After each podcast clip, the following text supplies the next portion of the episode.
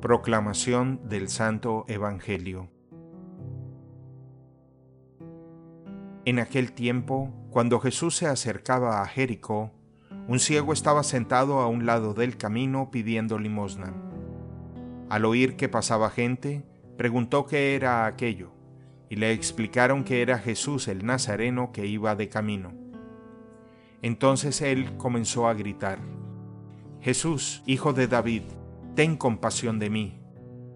Los que iban adelante lo regañaban para que se callara, pero él se puso a gritar más fuerte, Hijo de David, ten compasión de mí. Entonces Jesús se detuvo y mandó que se lo trajeran.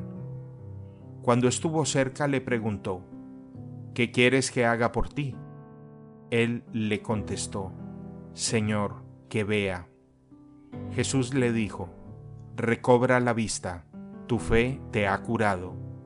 Enseguida el ciego recobró la vista y lo siguió, bendiciendo a Dios y todo el pueblo al ver esto alababa a Dios. Palabra del Señor.